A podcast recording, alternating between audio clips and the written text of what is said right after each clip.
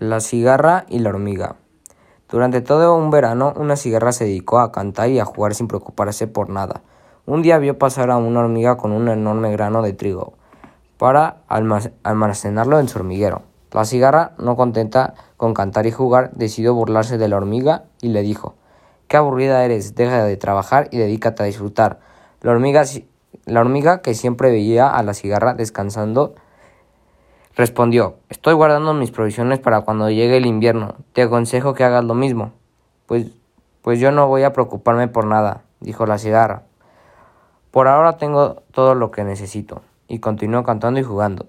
El invierno no tardó en llegar y la cigarra no encontraba comida por ningún lado. Desesperada fue a tocar a la puerta de la, de la hormiga y le pidió algo de comer. ¿Qué hiciste tú en el verano mientras yo trabajaba? preguntó la hormiga. Andaba cantando y jugando, contestó la cigarra. Pues sí, cantabas y jugabas en verano, repuso la hormiga. Sigue cantando y jugando en el invierno. Dicho esto, cerró la puerta. La cigarra aprendió a no burlarse de los demás y trabajar con disciplina. Fin. Moraleja, para disfrutar, primero tienes que trabajar.